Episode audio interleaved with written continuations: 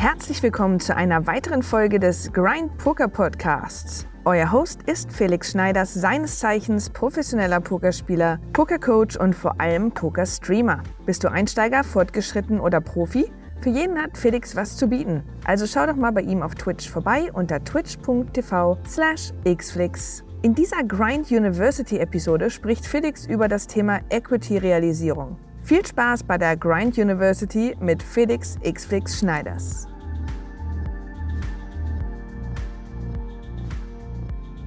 So, liebe Leute, es geht ums Thema Equity-Realisierung heute.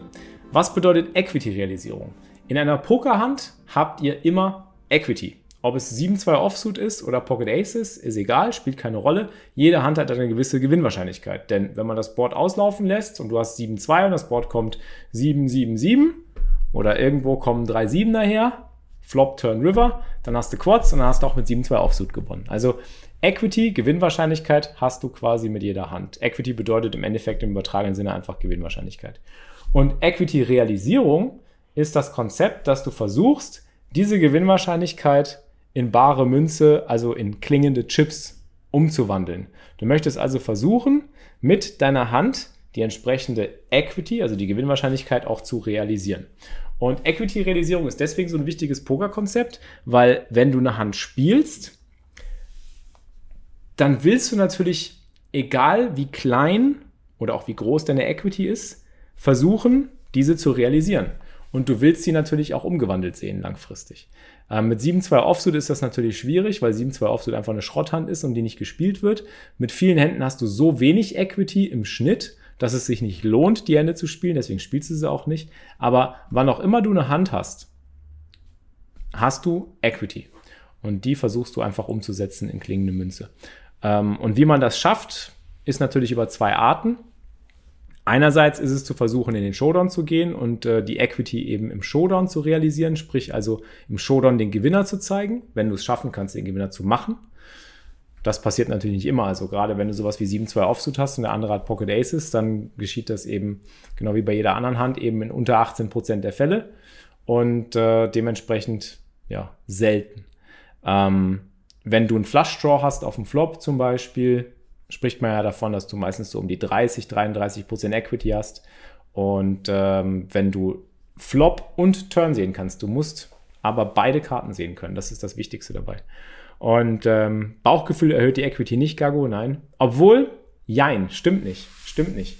Wenn du ein gutes Bauchgefühl hast, dass der Gegner foldet, zum Beispiel, erhöht das deine sogenannte Fold Equity. Also, wenn du denkst, der Gegner ist sehr schwach und dein Bauchgefühl sagt dir, dein Erfahrungswert sagt dir, dass der Gegner vielleicht folden wird, dann kannst du eben die sogenannte Fold Equity dafür nutzen. Also, es geht nicht nur um Equity-Realisierung, sondern auch um die Realisierung von Fold Equity. Und das ist beim Pokern halt so ein, so ein gängiges Konzept. Hm. Und ich habe mir mal darüber Gedanken gemacht, weil ich heute Morgen so einen Post auf Instagram äh, verfasst habe, wo es darum ging, dass man als Pokerspieler eigentlich immer aggressiv sein sollte. Warum sollte man als Pokerspieler immer aggressiv sein, Chat? Oder warum ist der grundsätzliche Tipp, den man Pokerspielern so gibt, eigentlich immer möglichst aggressiv zu sein? Was denkt ihr? Da bin ich jetzt mal gespannt, was ihr sagt. Hört ihr überhaupt zu? Moin, Mark Shady. Nur die Starken kommen in den Garten. Jein. Nach dem Spruch ging bei mir so ein richtig ein Lämpchen in der Birne auf. Gegner vor schwere, vor schwere Denkschriften stellen weil Choleriker besser spielen. Fold Equity, weil man 100% der Pötte, die man foldet, verliert. Ähm, weil man 100% der Pötte, die man foldet, verliert. Macht das Sinn? Das stimmt.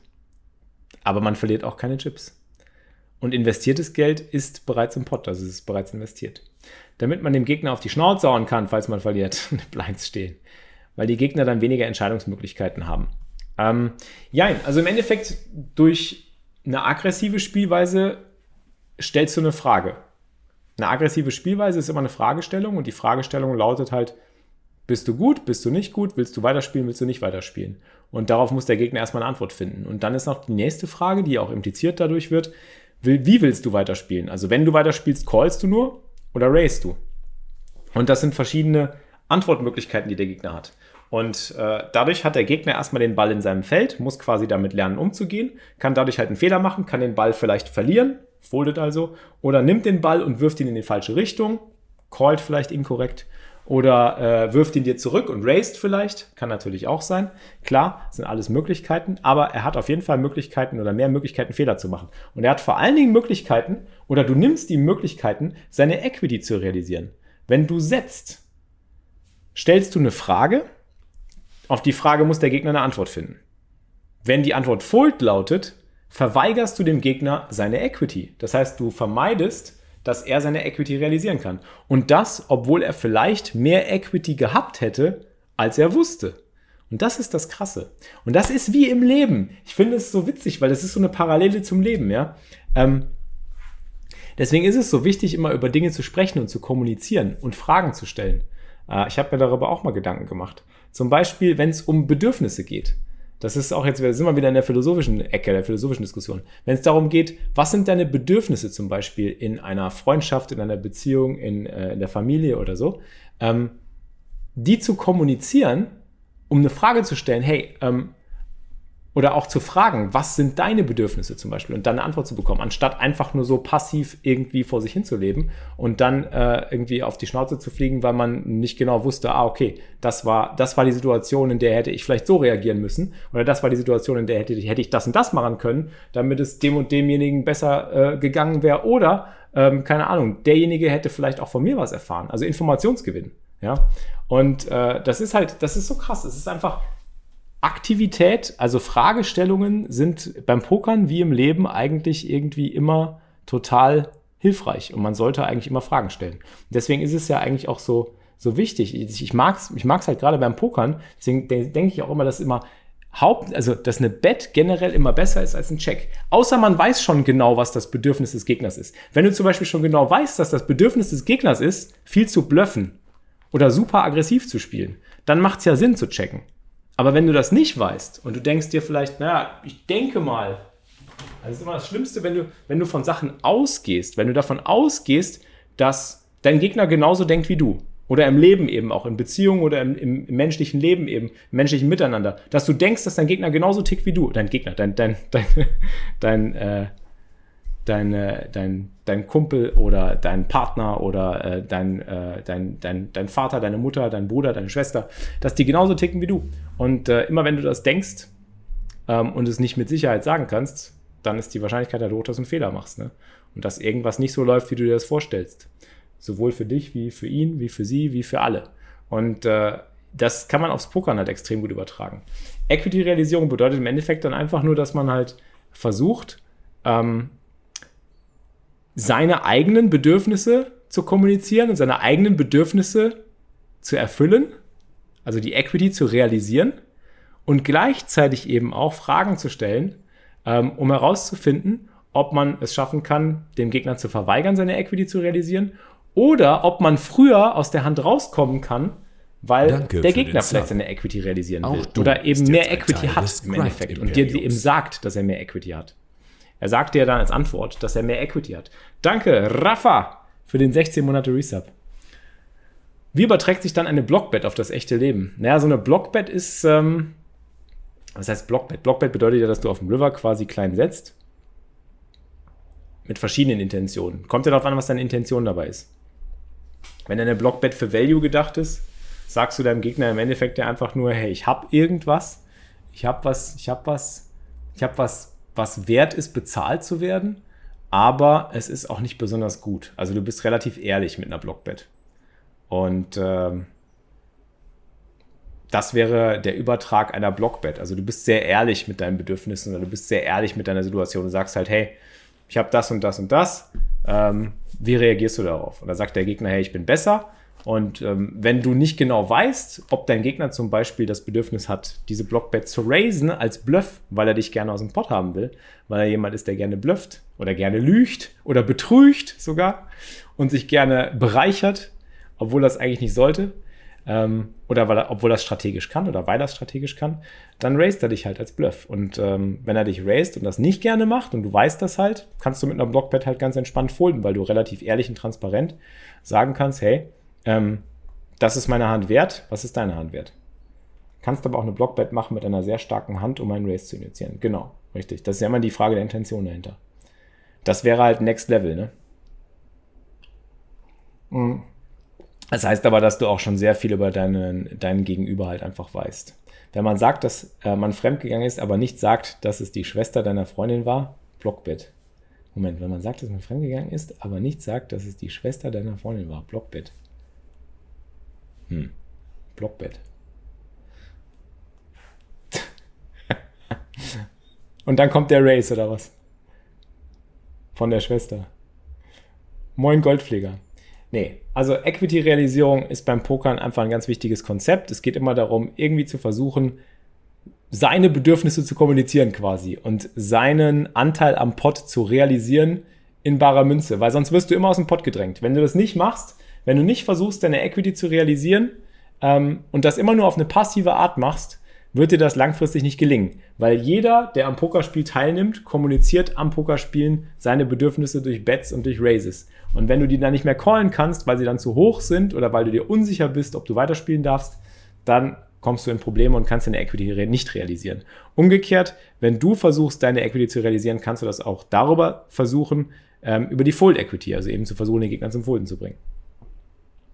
Und den Fold zu, ähm, zu bekommen, ähm, das ist natürlich auch noch so eine, so eine Geschichte. Da musst du dann auch, auch einschätzen, wie hoch ist deine Fold Equity, wie, wie hoch schätzt du deine Chancen, einen Fold zu kriegen. Also ähm, du hast zwei Möglichkeiten, den Pot zu gewinnen. Aber das ist ja auch das Schöne. Also beim Pokern ist aggressives Spiel deswegen auch so wertvoll, weil du ähm, sowohl auf die eine wie auch auf die andere Art die Möglichkeit hast, halt äh, den Pot zu gewinnen. Moin, Prinz Andi. So, Und dazu können wir uns ja mal die Hand angucken, die wir hier von Rainman haben. Equity erhöht sich ja auch, wenn wir zu dritt den Flop sehen und einer aussteigt. Stimmt, das stimmt.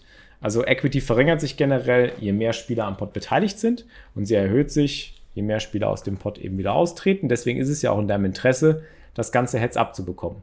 Weil da kann man auch wieder den Übertrag aufs Leben sehen. Wenn jeder Spieler, der am Pod beteiligt ist, irgendwie in irgendeiner Form Equity bekommt, ähm, dann ist es schwierig, irgendwie alle Bedürfnisse gleichzeitig zu befriedigen, weil äh, du natürlich einfach ganz viele Anteile am Pod hast und du weißt nicht, wer welchen Anteil hat, wer wie viel hat. Und wenn du es dann einfach runtercheckst, dann gewinnt halt am Ende der mit den besten Karten.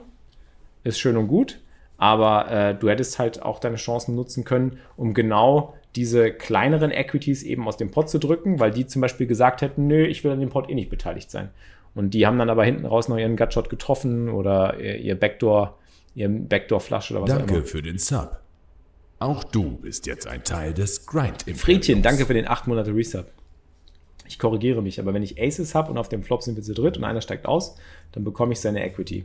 Naja, das ist ja klar. Also je weniger Gegner du hast mit einer starken Hand, desto höher deine Equity natürlich. Wenn sie auf einem Haufen sind, hat man es schwer. Du musst sie von der Herde trennen. Ja, sie isolieren quasi.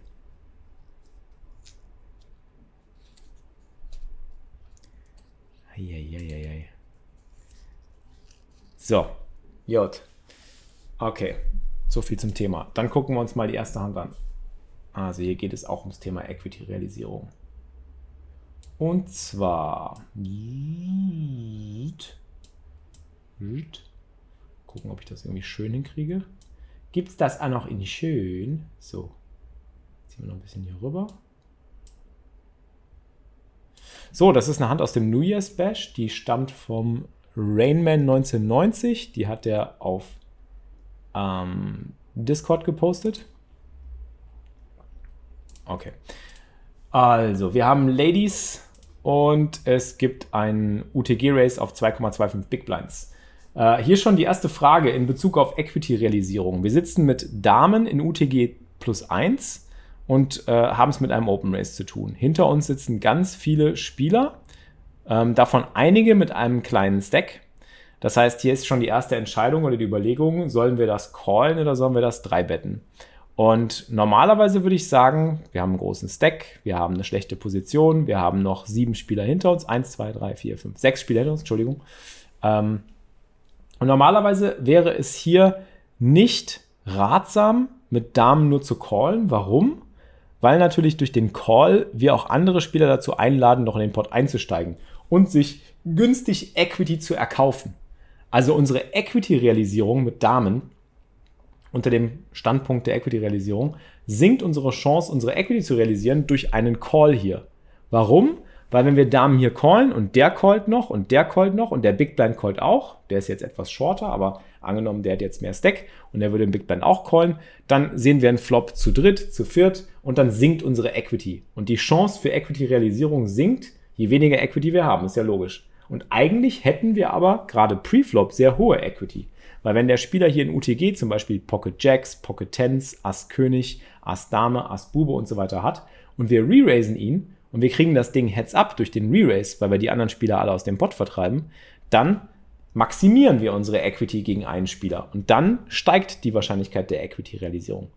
Klar, sie sinkt natürlich wieder, wenn der Gegner König oder Asse hat, aber das sind halt auch nur zwei Hände, gegen die wir hinten sind, versus eine ganze Menge Hände aus seiner UTG-Range, gegen die wir vorne sind. Also, wenn wir jetzt hier also uns für einen Call entscheiden würden, bräuchten wir ganz spezielle Gründe dafür. Ganz spezielle Gründe. Welche speziellen Gründe könnten das denn sein, meine Damen und Herren im Chat? Jetzt gucke ich mal, ob der Chat noch aktiv und aufmerksam ist. Ich glaube, der Chat hat sich schon verabschiedet. Ich meine, käme hier auch ein Call in Frage? Ist der Chat überhaupt noch da? Da, Genie ist noch da. Bounties, sagt er. Wenn es Bounties geben würde, ja, wenn hinter uns Spieler sitzen würden mit einem Bounty, was wir holen können. Genau A. Wir wollen die Shortstacks einladen zu Jam. Es gibt eins, zwei, drei, vier Shortstacks, die vielleicht pushen könnten. Könnten. Wir wissen es nicht mit großer Sicherheit, aber definitiv eine Möglichkeit. Stärke der Opening Range, Turnierphase. Wenn der Spieler zum Beispiel in UTG weil wir gerade jetzt am Final Table sitzen, weil es eine, eine späte Phase mit vielen Pay-Jumps ist, vielleicht eine etwas tightere Opening Range hat. Und wir denken, er foldet zu oft, wenn wir drei wetten, ja. Also es ist durchaus denkbar, hier einen Call nur zu machen. Ähm, ich mag aber generell eine 3-Bet trotzdem lieber und ich finde auch das Sizing gut, weil wir einfach versuchen sollten, unsere Equity zu maximieren. Und es sind einfach zu, Spiel zu viele Spieler hinter uns. Oha. Okay, jetzt folden die anderen alle. Und der UTG-Spieler bezahlt die 3-Bet auf 6 BB. Was ist, wenn man callt, damit die Low-Stacks all gehen könnten für die Blinds? Genau, das, war, das wäre halt die Idee gewesen, richtig. McRobbins.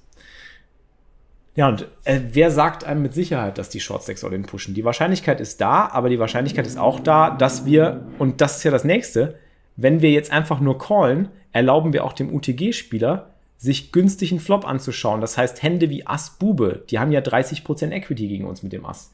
Oder 8, 9 suited oder 10, 9 suited oder Bube 10 suited. Das sind Hände, die dann einen Flop sehen können und die auf vielen Flops dann auch viel Equity floppen können. Das heißt, wir geben diesen Händen eine gute Möglichkeit, eine gute Möglichkeit danke zur Equity-Realisierung.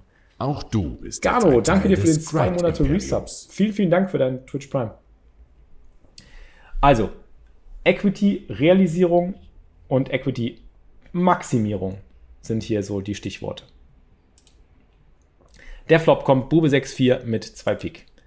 Äh, mit 3 Pik, Entschuldigung. Wir haben selber nicht die Pik Dame. Also wir haben Dame in Kreuz, Dame in Herz. Wir haben Preflop den UTG Razor gedreibettet auf 6 Big Blinds. Der hat gecallt ohne Position. Der Flop kommt Bube 6-4, 3 Pik. Wir haben keinen Pik. Es sind 14 Big Blinds im Pot und es sind noch 25 Big Blinds auszuspielen und der Gegner checkt. Und jetzt macht unser Hero hier etwas, was auch wieder sehr kritisch zu bewerten ist. Er checkt behind. Er checkt auf Bube 6-4 behind. Und auch da verpasst er dann dadurch quasi wieder erstmal Informationen zu holen, Value zu holen, also sprich einen Call von einer schlechteren Hand zu bekommen. Sowas wie Ass Bube, der König in Pick, das Ass in Pick. Ähm, das sind alles Hände, die weiterspielen. Vielleicht sogar die 10 in Pick, Pocket 10er, Pocket 9er, Pocket 8er, Pocket 7er. Alles Hände, die hier weiterspielen werden, mit oder ohne Pick. Da muss es noch nicht mal eine große Bet bringen. Aber wir sollten in meinen Augen hier auf jeden Fall betten, weil wenn wir hier checken, dann erlauben wir dem Gegner ganz einfach, auch kostengünstig wieder, seine Equity zu realisieren. Wenn der Gegner Pocket 10er mit oder ohne 10 in Pick hat, kriegt er nochmal eine Chance, sich gratis eine Karte anzugucken, ob er eine 10 trifft, ob er einen Pick trifft und so weiter. Und von diesen Händen bekommen wir ja auch Geld. Und wir sind eh relativ short. Also wir haben einen Stack von 25 Big Blinds in einem Pot von 14 Big Blinds, den wir reinbekommen wollen. Also können wir hier vier oder fünf Big Blinds setzen und haben dann die Chance auf dem Turn, wenn der Turn kein Pick ist, den Rest reinzubekommen. Und auch hier wieder dem Gegner seine Equity zu vermiesen. Wenn der Gegner jetzt hier for free eine Karte bekommt, Turn ist dann die 7, könnte es auch gut sein, dass er genau mit dieser 7 irgendwie seine Hand macht. 7, 6 suited macht zwei Paar. Pocket 7er macht ein Set. All diese, diese Dinge, die ähm, hier einfach auch eine Rolle spielen. Und ähm, wir verpassen natürlich auch den Pot entsprechend anzufüttern. Und jetzt fängt der Gegner an zu betten und wir haben unsere Hand natürlich auch sehr passiv gespielt, haben sie quasi unterrepräsentiert. Äh, auch hier haben wir jetzt wieder die Möglichkeit, unsere Equity zu maximieren, beziehungsweise unseren Gegner davon abzuhalten, seine Equity zu realisieren. Wenn wir diese Turnbet hier zum Beispiel jetzt nur callen, was unser Hero gemacht hat, geben wir dem Gegner schon wieder für 5 Big Blinds in einem Pot von 14 die Chance, sich kostengünstig einen River anzugucken. Also er muss quasi nur, weil er 5 Big Blinds riskiert für einen Pot von fast 15, muss er fast nur in, ähm, jetzt muss ich gerade überlegen, es sind drei Teile im Pot, ein Teil bringt er rein. In 25% der Fälle muss er auf dem Turn die beste Hand machen, damit sich seine Bet rentiert. Und er kriegt ja dann auch noch Auszahlung, vielleicht, je nachdem, was für eine Hand er hat. Ja. Und äh, das kann schon durchaus sein, dass er sowas wie Zehner mit der 10 in Pick hat oder König König Bube und dann trifft er vielleicht noch einen König oder einen Buben. Also es ist wirklich eine sehr, sehr schwierige Situation. Und ganz oft kommt es dann eben dazu, dass auf dem River eine Karte kommt, die uns gar nicht schmeckt und auf die der Gegner dann uns von der Hand auch noch bluffen könnte. Also er könnte uns ja nicht nur, und das ist das Schlimme, wir haben ihm die Initiative überlassen, was bedeutet, er hat jetzt die Möglichkeit, nicht nur seine Equity zu realisieren, sondern auch seine Fold Equity wieder an sich zu reißen, also Fold Equity zu produzieren gegen uns. Er kann also versuchen, uns jetzt von der Hand runterzubringen. Selbst wenn er jetzt keinen Pick hat, könnte er mit Pocket 8 dann All-In stellen, ohne Pick, und würde uns von der Hand bringen, von der besseren Hand. Und das wäre katastrophal. Also haben wir dem Gegner zwei Chancen gegeben, einerseits seine Equity zu realisieren, andererseits eben seine Fold Equity zu realisieren oder zu maximieren. Und ähm, das ist halt kritisch. Das sollte man nur tun, wenn man wirklich einen genauen Plan hat und wenn man genau weiß, wie der Gegner tickt, wie der Gegner drauf ist, warum der Gegner das macht, weshalb, wieso, warum. Wieso, weshalb, warum. Ja, und jetzt checken wir natürlich hinterher. Und zack, haben wir eine Hand wie Pocket 9er mit der 9 in Pick die Chance gegeben, diesen Pot zu gewinnen. Diesen Pot hätten Pocket 9er mit der 9 in Pick nicht gewinnen können, beziehungsweise vielleicht zu einer hohen Wahrscheinlichkeit nicht gewonnen, hätten wir Flop gebettet und Turn gepusht. Okay, kann gut sein, dass der Gegner auf dem Turn den Call gemacht hätte, wenn wir gepusht hätten. Und dann wäre die 10 im Pick auch gekommen und dann hätten wir auch verloren. Aber dann hätten wir zumindest alle Chips so reinbekommen, dass es langfristig für uns profitabel ist. Weil, wenn der Gegner mit Neunern auf dem Turn bezahlt, mit der 9 im Pick, wird er eben zu selten die beste Hand auf dem River haben oder machen, dass es sich für ihn lohnt. Ja. Also ganz, ganz, ganz wichtiges Konzept. Equity-Realisierung und Fold-Equity-Realisierung. Also es geht nicht nur darum, seine Equity zu realisieren, sondern auch den Gegner von seiner Equity-Realisierung abzuhalten, Fold-Equity zu produzieren, damit er eben diese Equity-Realisierung nicht machen kann und eben auch zu vermeiden, dass der Gegner Fold-Equity produzieren kann, damit wir unsere Equity nicht realisieren können. In diesem Fall haben, die Neuner, genau, in diesem Fall haben die Neuner zum Beispiel nicht wirklich einen Fehler gemacht. Er hat sich also quasi mit den Neunern völlig korrekt seinen Pick River erkauft und hat dann diesen Bot gewonnen. Und da führt halt oft Passivität hin. Und deswegen ist aggressives Spiel, auch in Bezug auf das, was ich heute Morgen auf Instagram gepostet habe, ähm, aggressives Spiel auch so wichtig, auch gerade für Einsteiger.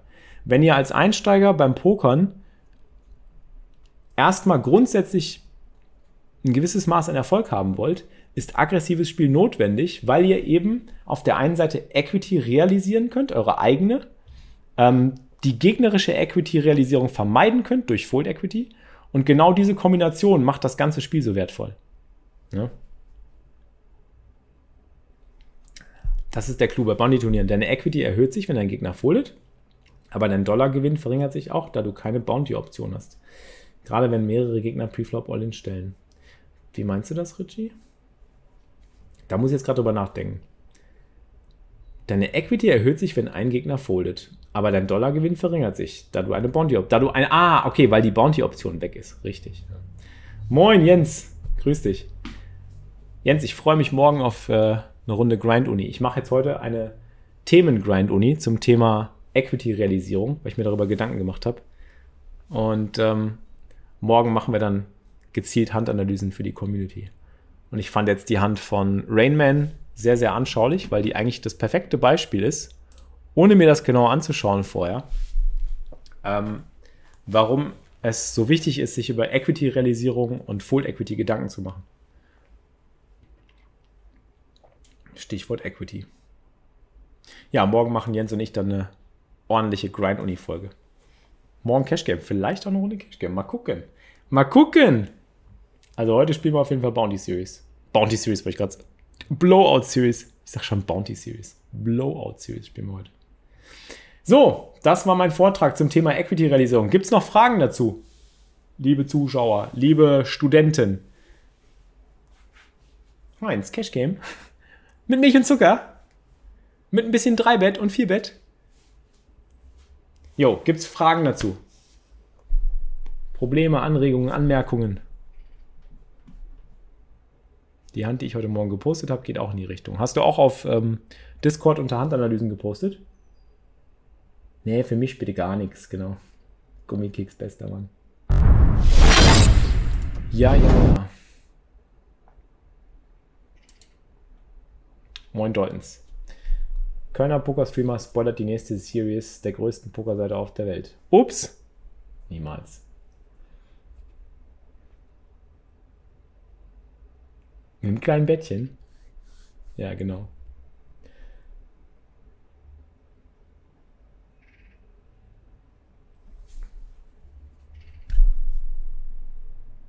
So. Suckout Series. Der Dozent setzt sich und wartet auf Fragen. Kannst du nochmal wiederholen, war Suppe kochen, Steady? Nee, dann musst du dir den VOD angucken. Also zur Hand vorhin. Wäre der Drops durch eine Bet auf dem Flop wohl gelutscht? Naja, nicht unbedingt. Ähm, Bet auf dem Flop hätte bedeutet, dass der Gegner höchstwahrscheinlich hier auf jeden Fall nochmal gecallt hätte. Also wenn wir hier auf dem Flop gebettet hätten, hätte der Gegner definitiv gecallt, vielleicht sogar gecheckraced. Wir wissen es nicht. Aber either way, wir hätten die Kohle gut reinbekommen oder wir hätten Auszahlung von einer schlechteren Hand bekommen. Und wir hätten unsere Hand auch davor geschützt, dass der Gegner eben seine Equity realisieren kann.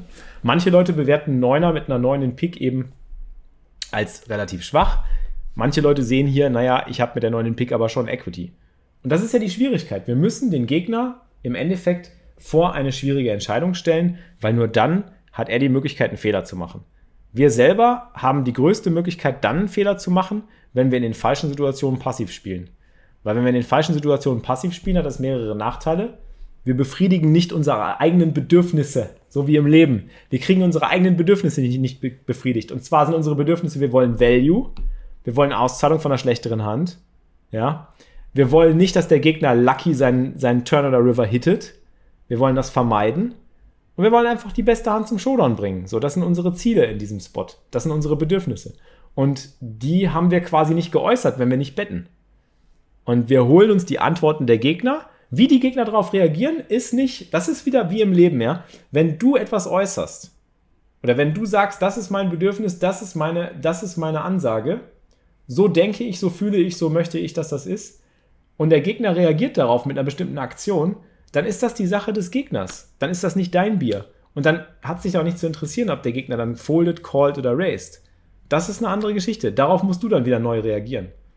Aber viel wichtiger ist, dass du halt überlegst, das, was ich jetzt mache, ist für mein, ist, ist für, ist für mein Wohlbefinden, für, mein, für meine langfristige Glückseligkeit, für meinen Erwartungswert das Beste. Und das muss ich nach außen hin kommunizieren. Nur dann kriege ich eine Reaktion und wenn du eine Reaktion bekommst, dann kannst du darauf auch wieder reagieren. Aber im Endeffekt liegt die Reaktion halt beim Gegner. Warum setzt du? Ich habe Bedürfnisse. Ich habe Bauchgefühl, ich habe Bedürfnisse. Wann ist denn ein Slowplay angebracht, Richie? Das habe ich vorhin schon erklärt. Ein Slowplay ist immer dann angebracht, wenn du denkst, dass du den Gegner schon sehr gut kennst.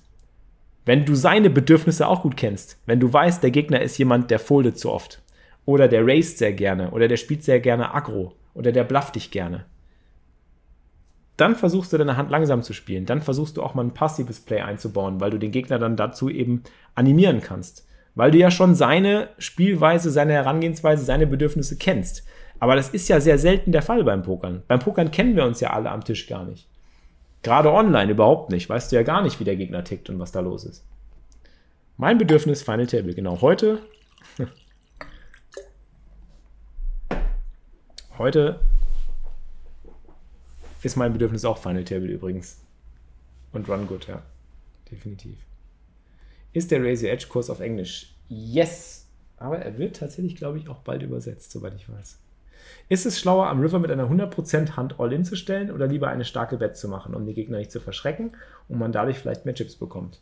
Ja, das ist schwer zu beantworten, so pauschal.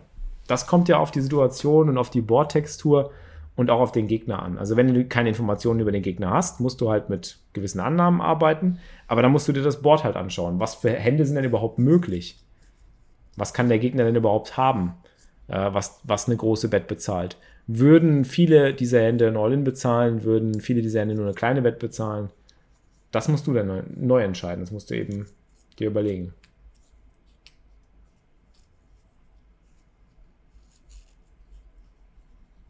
Hast du schon Final Table gemacht auf? Moink Silence.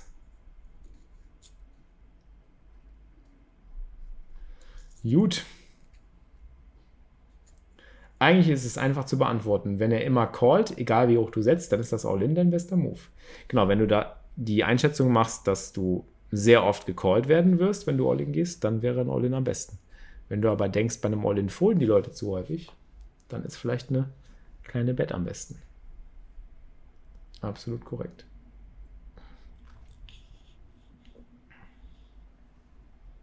Yes, yes.